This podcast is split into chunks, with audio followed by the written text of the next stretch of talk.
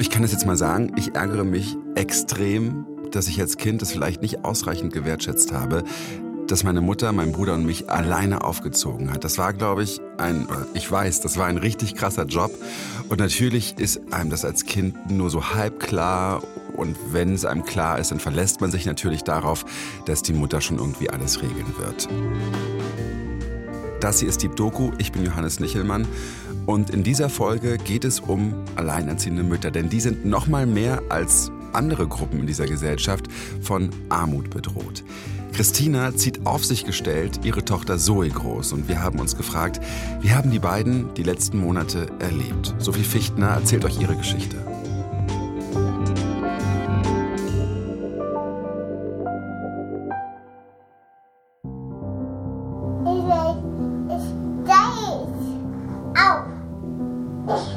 Alleine mit Kind, ohne Job, weil noch in Elternzeit.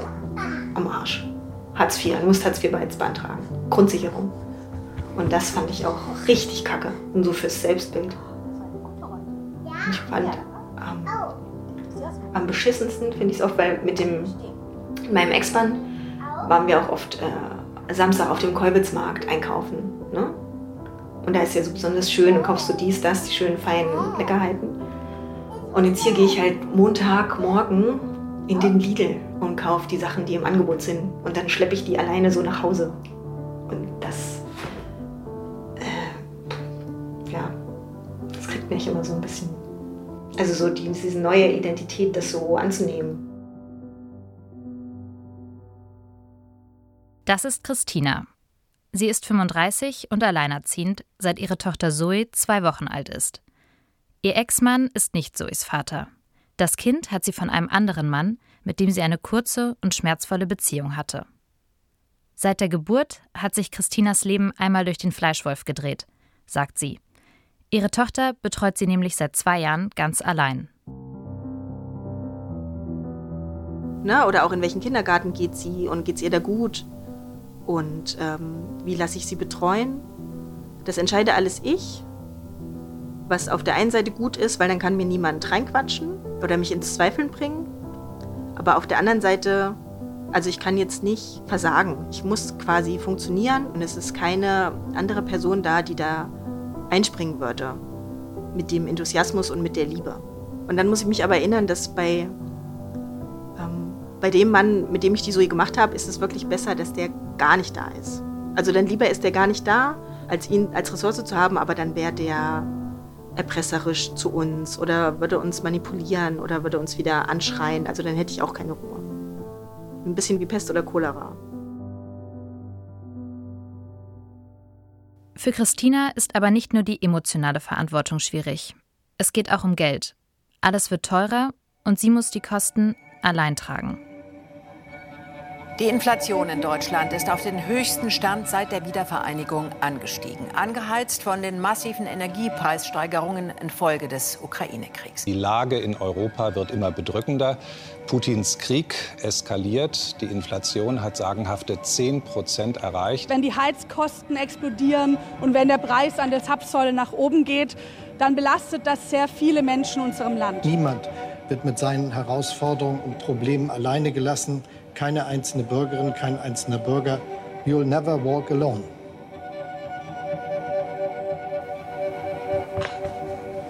Eins, neun, los! Im September treffe ich Christina das erste Mal. Zeit hat sie eigentlich am wenigsten. Zwischen Studium und Kinderbetreuung. Wie schafft sie es, als alleinerziehende Mutter mit wenig Geld durch den Krisenwinter zu kommen? In den nächsten Monaten darf ich sie und Zoe immer wieder im Alltag begleiten. Währenddessen hat Christinas Gasanbieter die Preise erhöht. Klar, Altbauwohnung ist schön, aber wenn ich den, den, die Heizung anmache, macht das ja dieses Knistergeräusch, ne? das so ein bisschen wie Geld verbrennen anhört. Ich habe sonst 180 Euro bezahlt und wollte ja erhöhen auf 200 selbstständig. Und ich konnte das nicht eintragen. Also da war dann in dem Feld, Sie müssen mindestens 330 bezahlen. Also ich konnte das nicht um 20 erhöhen, ich musste gleich auf 330 Euro erhöhen. Also insgesamt 150 mehr. Es ist Vormittag. Christina sitzt in ihrer kleinen Küche in Berlin-Reinickendorf und trinkt Cappuccino. Vom Fenster aus schaut man in den Innenhof. Auf dem Küchentisch liegen kleingeschnittene Zucchini und Kartoffelstücke, die sie schon für das Abendessen vorbereitet hat, damit es später weniger stressig ist. Ansonsten ist es sehr aufgeräumt. Christina trägt eine Jogginghose, Hausschuhe und hat ihre langen braunen Haare locker im Nacken zusammengebunden. Wenn sie lacht, sieht man ihr den Stress nicht an. Aber 150 Euro mehr sind viel Geld für sie. Sie macht gerade ihren Master in Psychologie. Neben dem Studium hat sie keine Zeit zu arbeiten. Ich bekomme Gott sei Dank BAföG. Okay. Da hatte ich großes, großes Glück. Da musste ich auch extra schreiben, dass ich schon so alt bin und so. Also da muss man schon sich rechtfertigen. Und ähm, dann konnte ich auf die Zoe, also man kann quasi für das Kind Hartz IV beantragen. Weil die auch ein Recht haben auf Teilhabe. Aber das muss man auch wissen. Also das sagt einem keiner. Da hatte ich Glück, dass ich das wusste. Mit Wohngeld hat Christina knapp 2000 Euro im Monat zur Verfügung. Damit liegt sie ein paar hundert Euro über der Armutsgrenze. Weil ihre Wohnung, schon ohne Strom und Gas, über 1000 Euro kostet, kann sie sich die Miete gerade nicht allein leisten.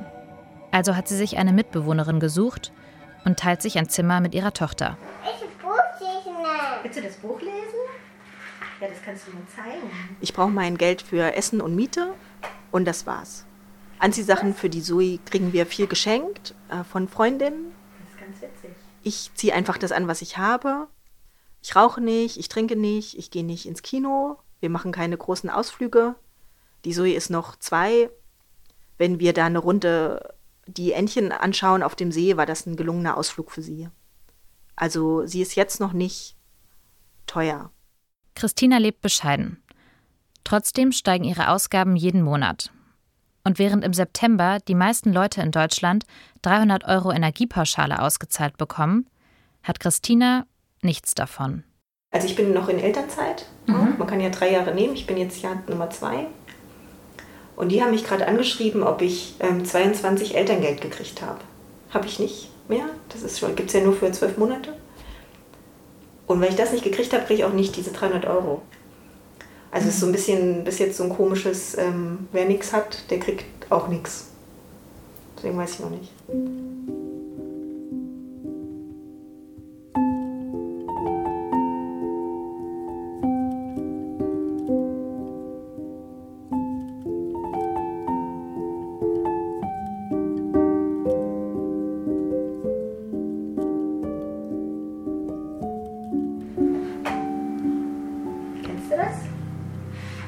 Berlinerisch für die Allerkleinsten ist das nämlich. Ein paar Wochen später besuche ich sie das nächste Mal zu Hause. Wie dieser Turm heißt? Wir spielen mit Zoe. Was? Dieser Turm? Langer Lulatsch. Kannst du das schon sagen? Ja. Sag mal, langer Lulatsch. Christina erzählt mir von ihrem stressigen Alltag mit ihr allein. Trotzdem bereut sie die Trennung von Zoes Vater überhaupt nicht. Ich war sehr verliebt und er nicht. Und der war dann auch so, ja, so grausam zu uns. Also schon in der Schwangerschaft. Und dann dachte ich immer, das wird bestimmt besser, wenn das Kind da ist. Aber wurde es nicht. Und dann musste ich richtig eiskalt, richtig flüchten zu meiner Mutter. Also ich habe ihm auch gesagt, ich gehe weg. Und er hat nur so, ich werde schon sehen, was ich davon habe. Und dann bin ich ganz alleine und das schaffe ich niemals. Wir sind hier eingezogen, da war ich schwanger. Dann war es in zwei Wochen nett und dann ist er durchgedreht hat die Maske abgenommen. Vielleicht hätte ich es auch schon vorher wissen müssen. Da habe ich auch hier gewohnt, die restliche Schwangerschaft und immer gehofft, es wird besser. Und er war auch bei mir beim Geburtsvorbereitungskurs und da super nett. Vorher und danach scheiße, aber währenddessen nett. Und dann habe ich das Kind geboren, da war er auch dabei und hat sie auch auf seiner Brust gehabt. Und hier die erste Woche war er noch nett und dann ging es wieder los. Und dann bin ich in der dritten Woche gegangen. Das ist ja auch krass, dann so ein kleines, frisches Baby. Oder? Ja. ja. Also in der Schwangerschaft ist man ja schon weicher. Ne? Und dann nach der Geburt ist man ja noch so, also man heult dann so viel. Ich glaube, dem hat das Spaß gemacht, mich immer so zum Heulen zu bringen. Du musst mich doch nicht anschreien, ich mache nichts. Ne? Ich sitze hier, ich stille. Du brauchst, also, ich gedacht, das geht nicht. Ich muss auch den langfristig aus unserem Leben raus haben. Und da bin ich schon mit einfach nicht mehr melden ähm, sehr leicht weggekommen. Da haben es andere Frauen schwerer. Ich glaube, der hat sich einfach nicht so interessiert. Ich weiß auch gar nicht, wo der ist. Hm, ja, wow. Für Christina bedeutet seine Abwesenheit, dass sie alles allein machen muss. Auch nachts im Notfall funktionieren. Ähm, die Zoe war Mitte des Jahres so krank. Die hatte einfach so Magen-Darm ne, und hatte ja die ganze Nacht gekotzt und Durchfall gehabt. Und da war ich schon voller Angst und bin dann doch mit ihr in die Notaufnahme. Und das musste ich so alleine machen. Also es war irgendwie, ich hatte die ganze Zeit versucht, ob sie doch was trinkt und so, aber sie hat immer alles wieder ausgespuckt. Und dann habe ich beim kinderärztlichen Notdienst angerufen und die haben gesagt, nee, fahren Sie ins Krankenhaus. Und da war ich ganz, okay, irgendwie vielleicht Tasche packen, was brauchen wir alles? Beschreien das Kind auf dem Arm, vielleicht selber doch wenigstens noch mal Haare kämmen und Hose anziehen und für die Kleine noch eine Windel einpacken. Und dann habe ich mir ein Taxi bestellt, mit dem Taxi dahin und dann ist aber der Eingang nicht da, wo das Taxi hält. Und das war richtig beschissen alleine. Schon krass, das alles mit sich alleine auszumachen. Ja, das ist, das ist es. Mhm. Ja. ja, aber besser als mit jemandem, der einen noch anschreit, was man das nicht hinkriegt. So ist es zwar organisatorisch schwieriger und auch weniger Geld, aber wir haben unsere Ruhe. Also der würde uns zermürben. Immer. Es wäre immer irgendwas.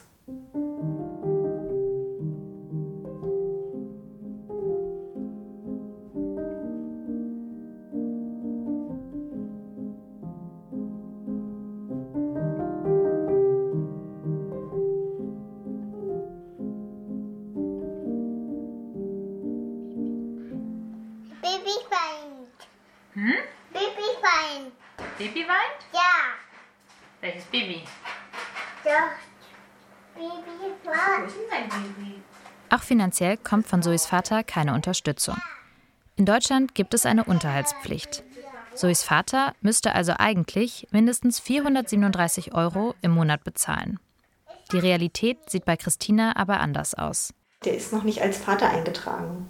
Das Gute daran ist, dass der auch keine Rechte hat. Also selbst wenn er jetzt vor der Tür stehen würde und er sie sehen wollen würde, müsste er sich das erst einklagen. Dass er da, also müsste er erst nochmal seine Vaterschaft anerkennen und wenn er das gemacht hat, dann müsste er auch Unterhalt bezahlen. Und weil er das aber nicht gemacht hat, kriege ich keinen Unterhalt, was schlecht ist. Also da gibt es auch keinen Unterhaltvorschuss. Ähm, aber er hat halt auch keine Rechte. Christina könnte ihn nachträglich in die Geburtsurkunde eintragen lassen. Ja, aber es ist auch immer so ein, so ein schlafender Hundebecken. Also ich will auch nicht, dass wenn der jetzt irgendwo hoffentlich gar nicht mehr an uns denkt und voller andere Sachen ist, und dann kriegt er pl- plötzlich einen Brief und dann denkt er, okay, dann will ich jetzt aber doch oder irgend sowas. Deswegen spiele ich ein bisschen auf Zeit. Zoe bekommt von den Sorgen ihrer Mutter nichts mit. Sie klettert auf ihren Schoß und will Hoppe Hoppe Reiter spielen. Parallel versucht Christina, einen Apfelstrudel aus dem Tiefkühlfach in den Ofen zu schieben.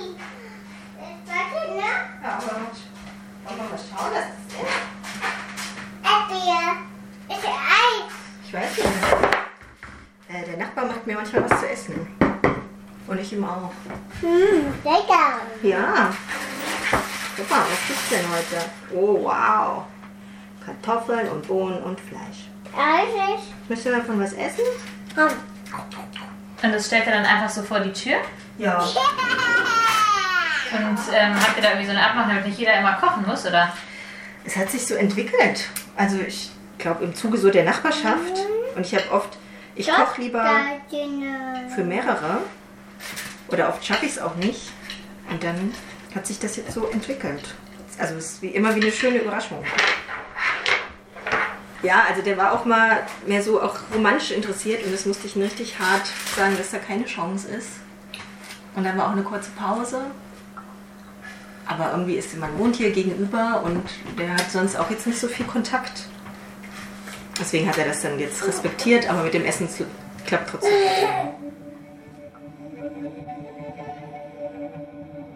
Später frage ich Christina über ihren Nachbarn aus. Warum nicht der Nachbar, meinst du? Da würden jetzt organisatorische Gründe keine Rolle spielen, das stimmt, das wäre schon gut. Aber das ist da. Mein Herz sagt da nein. Und mein Kopf sagt da nein. Und ich, da ist keine Attraktivität. Also nur weil es praktisch wäre, das reicht jetzt auch nicht aus. Das verstehe ich. Ich glaube, knutschen fände ich schon mal wieder eine gute Sache. Und gleichzeitig will ich auch nicht hier irgendeinen äh, Typ in meinem Zuhause so. Also der müsste ja auch gleich super sein. Und diese Vorlauf-Kennenlernzeit, also ich könnte Freitag von 10 bis 12 Uhr anbieten. Und dann ist das irgendwie so ähm, sehr wenig. Und dann fühle ich mich auch so in meinem Alltag gefangen. Also meine Mitbewohnerin hat neulich auf so einer Dating-Seite ähm, sich ein Profil installiert. Und ich dachte auch so bei Hobbys, ja, ich mag Sport und Schwimmen und Ausgehen und ich mag dunkle Clubs, wo der Schweiß von der Decke tropft. Aber in Wahrheit ist mein Tag 15 Uhr vorbei, dann hole ich die Zoe vom Kindergarten ab, dann gehen wir noch auf den Spielplatz und dann bin ich froh, wenn ich mal alleine ins Bad kann. Und das ist dann so mein Hobby. Und dann gehen wir früh schlafen und dann war es ein guter Abend. Also das kann ich ja jetzt nicht auf so ein Profil schreiben. Ja, ich glaube, ich muss erstmal noch mal ein bisschen mich selber wieder ähm, attraktiver finden und da irgendwie das schaffen, da Freiräume zu haben, weil so fühle ich mich noch nicht so weit.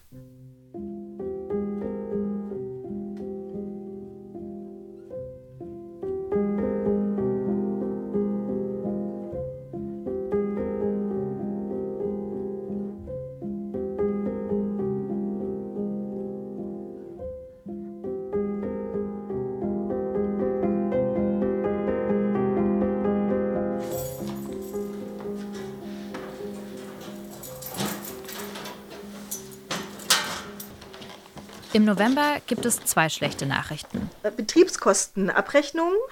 Sie müssen 400 Euro nachbezahlen. Die Miete wird erhöht und, und das Gas wird teurer. Wir erhöhen die Miete. Ihr neuer Erdgaspreis ab 1.1. Unter Berücksichtigung der Die Erhöhung Mehrkosten der Kosten belastet für Christina besonders, weil sie nicht mehr Zeit für einen Nebenjob Preis hat. Für ihre Erdgasversorgung. 450. 50. Das ist ja gigantisch. Ja. Das ist nur Gas, ne? Das ist nur Gas. Ja. Bevor Zoe geboren wurde, hat sie an einer Schule für Kinder mit psychischen Störungen gearbeitet. Harter Job, aber war auch cool. Das hat es gut verbunden mit meinem Psychologie-Bachelor und Erzieherdasein. Und dann war das so, ich hatte so die 11, 12, 13-Jährigen, so richtig schön vorpubertär. Das war halt auch mit Zug und mit viel Energie, aber war auch witzig. Krass. Ja. Also ne, ich hätte ja auch auf den Master verzichten können und wieder arbeiten können. Ich habe gedacht, dann schaffe ich das nicht. Dann sind meine Nerven, gehen dann drauf für die Arbeit und dann habe ich keine gute Laune mehr für die Zoe. Also ich muss ja auch für die Kleine bei Laune bleiben. Also es ist ja nicht so, dass nur die Aufgaben schaffen, okay, aber gleichzeitig genug gute Laune zu haben, um auch mit ihr geduldig zu sein. Um sich ihr Masterstudium leisten zu können, musste Christina einen Kredit aufnehmen und hat jetzt 12.000 Euro Schulden. Dazu kommt, wenn sie nachmittags Seminare hat, muss sie fürs Babysitting bezahlen. Und das war hart. Also das war letztes Semester, hatte ich ja diesen Donnerstag so lange. Das heißt, die musste die Zoe vom Kindergarten abholen, 15 Uhr. Und ich war dann wieder da, 20 Uhr. Und da sind es fünf Stunden. Und die hat irgendwie 13 Euro die Stunde gekriegt. Das sind 65 Euro pro Woche, Hat mich hart getroffen. um an einem Seminar teilnehmen zu können. Ich habe ja auch Anwesenheitspflicht und ich will ja auch das wissen. Christinas Familie lebt nicht in Berlin und kann sie deshalb nicht im Alltag unterstützen. Jemand, der Zoe mal einen Nachmittag nimmt oder sie aus dem Kindergarten abholt, kostet also. Es geht nicht so einfach.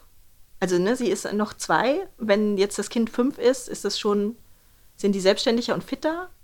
Aber Zweijährige sind erstmal auch sehr herausfordernde Persönlichkeiten. Das heißt, die brauchen viel und die brauchen Struktur und die fühlen sich nicht gleich irgendwo wohl.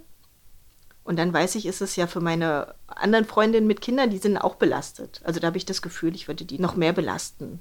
Also das will ich nur in ganz reduzierten Notfällen benutzen.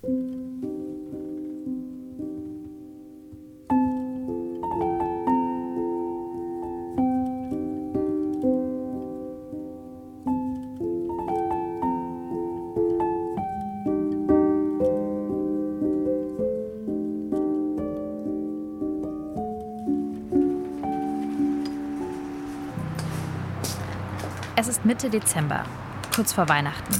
Die Luft ist klirrend kalt. Einmal in der Woche geht Christina im Discounter um die Ecke einkaufen, wenn sie Zoe in den Kindergarten gebracht hat. Schenkst du Zoe irgendwas oder verzichtest du da eher darauf, weil sie eh so klein ist? Ja, dann sind wir ja bei meinen, bei meinen Eltern, bei meiner Familie. Und ich weiß, meine Mutter hat tausend Sachen für sie und mein Vater hat auch tausend Sachen für sie. Und da bin ich da, bin ich da glücklicherweise noch raus. Die Regale sind randvoll mit Lebkuchen und Spekulatius bepackt. Kaum jemand ist an diesem Mittwoch um 8.30 Uhr schon hier.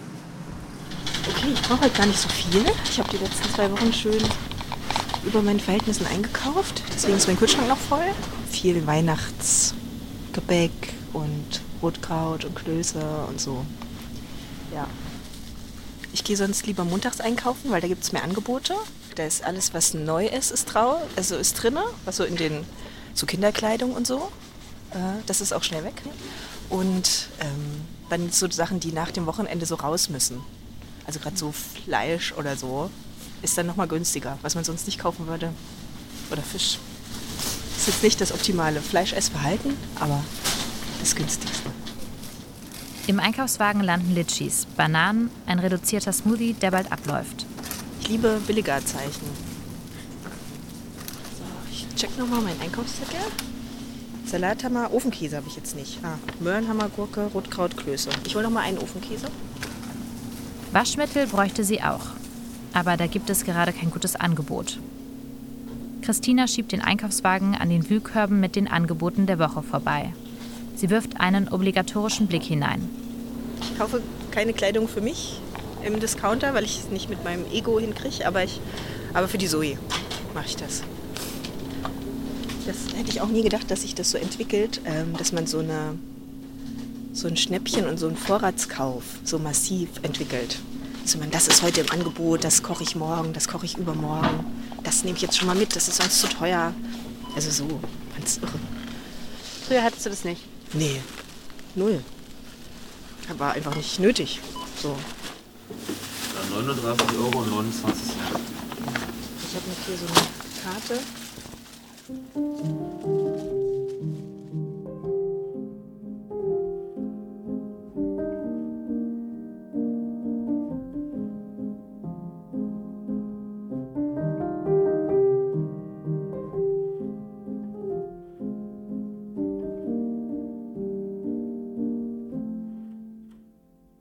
Bevor Christina schwanger wurde, hat sie gerne auf dem Wochenmarkt eingekauft. Loses Gemüse aus der Region, ein gutes Stück Käse, vielleicht ein Strauß bunter Tulpen. Oberflächlich betrachtet war ihr Leben mit ihrem Ex-Mann fast wie aus dem Bilderbuch. Aber etwas hat gefehlt und die Beziehung ist daran zerbrochen. Wir konnten keine Kinder kriegen. Künstliche Befruchtung, es hat alles nicht geklappt. Und dann hatte ich keinen Bock mehr auf verheiratet sein und ne, ohne Kinder muss man auch nicht so ein Leben führen. Mit schöner Wohnung im Prenzlauer Berg und so auf den Kolbitzmarkt gehen und so. Ihr Alltag war damals ein ganz anderer. Ich war dreimal in der Woche beim Sport. Ich hatte 40 Stunden Job und natürlich auch dann 40 Stunden Jobgeld. Und dann bin ich nach der Arbeit ähm, zum Sport gegangen, dann war ich in der Sauna, dann war ich im Kino, dann habe ich mich am Wochenende mit meinen Freundinnen getroffen und habe ausgeschlafen und Reisen geplant. So eine Freiheit, die selbstverständlich ist, wenn man kein Kind hat und die so kostbar wird, wenn man ein Kind hat. Also zum Beispiel dieses, das Einkaufen auch, dieses einmal in der Woche alleine morgens einkaufen gehen, hat für mich einen richtigen Wellness-Effekt, als würde ich da was Gutes für mich tun. Obwohl ich auch eine Tätigkeit mache, die gemacht werden muss. Ne? Ich schaffe Lebensmittel ran, und das würde man jetzt ohne Kind auch jetzt nicht als einen schönen Ausflug sehen. Aber für mich ist das so mein Entspannungshighlight in der Woche.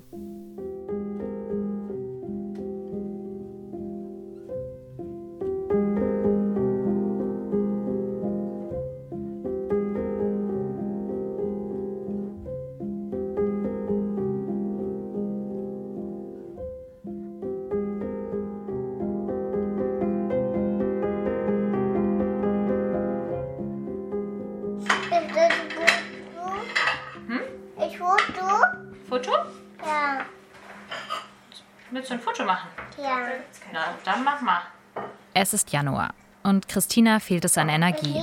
Die Tage sind kurz und zäh. Also akut bin ich ähm, Sonnenlicht depriviert. Also ich merke, ich habe Vitamin D-Mangel. Und ich habe Prüfungen im Nacken und ähm, Haushalt im Nacken und mein Kind ist krank und meine Nase tut weh. Und gerade bin ich so ein bisschen mäh. Also ich habe natürlich eine, einen prinzipiellen Optimismus, ne? neues Jahr, neues Glück und äh, ich habe eine Wohnung und die Zoe geht in den Kindergarten und ich mag mein Studium gerne. Aber das ist wahrscheinlich so ein Januar, Januar traurig Erschöpftheitsding. An Weihnachten bei ihren Eltern hat Christina den Unterschied zu Familien mit zwei Elternteilen gespürt, als ihre Schwester mit ihrem Mann angereist ist. Die waren äh, zu zweit mit dem Auto und haben die ganzen schönen Geschenke gehabt. Und ich dachte, das ist eben so ein zweites Einkommen. Ne? Dann ist alles so geteilter und äh, leichter im Flow zu organisieren. Oder meine Schwester hat ganz viel gebacken, was wirklich schön war.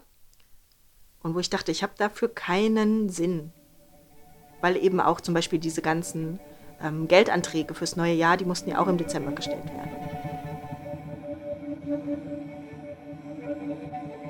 BAföG, die Grundsicherung für Zoe und das Wohngeld. Dafür muss Christina regelmäßig neue Anträge stellen. Gleichzeitig versucht sie für ihre Klausuren in der Uni zu lernen. Wie läuft's? Schlecht, weil ich so merke, dass ich nicht genug Kapazität habe zum Lernen. Also ich lerne so ein bisschen, aber ich merke, ich brauche auch Zeit für mich oder ich habe immer nur so eine Stunde am Stück Zeit zum Lernen. Und äh, jede, die schon mal studiert hat, weiß, eigentlich muss ich mich so vier Stunden am Stück so richtig reinknien, dass ich so ein Gefühl habe von, jetzt habe ich ordentlich gelernt. Oder dieser eigene Raum, wo ich sagen kann, jetzt bin ich hier und jetzt lerne ich nur und mache keine Wäsche und mache keine Spülmaschine und sondern jetzt kann ich nur lernen. Das fehlt mir so. Ich bin schon präsent, wenn ich in der Uni da bin, nehme ich auch alles mit. Ich versuche auch meine Zeit möglichst effektiv zu nutzen und ich versuche auch viel Haushalt liegen zu lassen.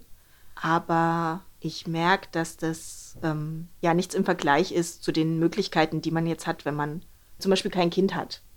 Besonders schwierig ist es, wenn Christina am Montag eine Klausur hat. Andere Studierende nehmen sich das Wochenende zum Lernen. Und bei mir habe ich natürlich die Zoe. Die hat mich schon die halbe Nacht nicht schlafen lassen, weil sie vielleicht hustet oder mich ins Gesicht fasst und äh, mich tritt einfach so im Schlaf.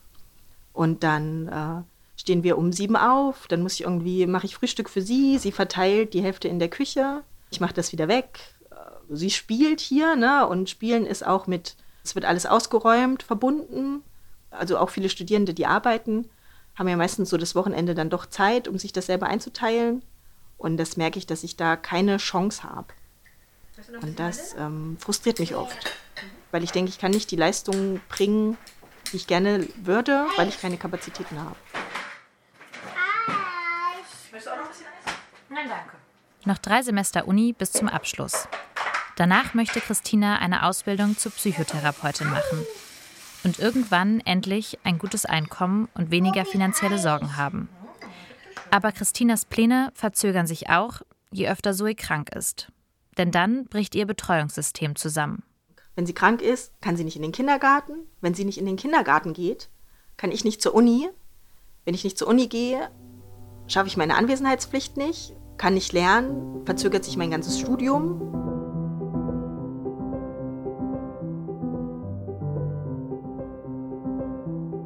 Ich habe Christina wochenlang begleitet und mitbekommen, wie anstrengend ihr Alltag ist. Das Geld ist knapp und die letzten Monate waren finanziell besonders herausfordernd. Ohne ihre Tochter wäre sie vermutlich nicht in dieser prekären Lage. Nach den vielen Treffen traue ich mich, sie zu fragen, ob sie es jemals bereut hat. Nee, ehrlich gesagt nicht. Weil ich habe ja vorher auch einen starken Kinderwunsch gehabt. Und ich bin, auch wenn es mein Leben komplett umgeworfen hat und einmal durch den Fleischwolf gedreht, bin ich doch sehr glücklich, dass ich sie habe. Also sie ist auch ein großer Anker. Auch wenn sie mich nicht schlafen lässt, auch wenn sie meinen Spiegel voll malt und meine Wände, ähm, habe ich die so lieb und bin so, so stolz auch auf sie, dass ich schon einfach sehr froh bin, dass sie da ist.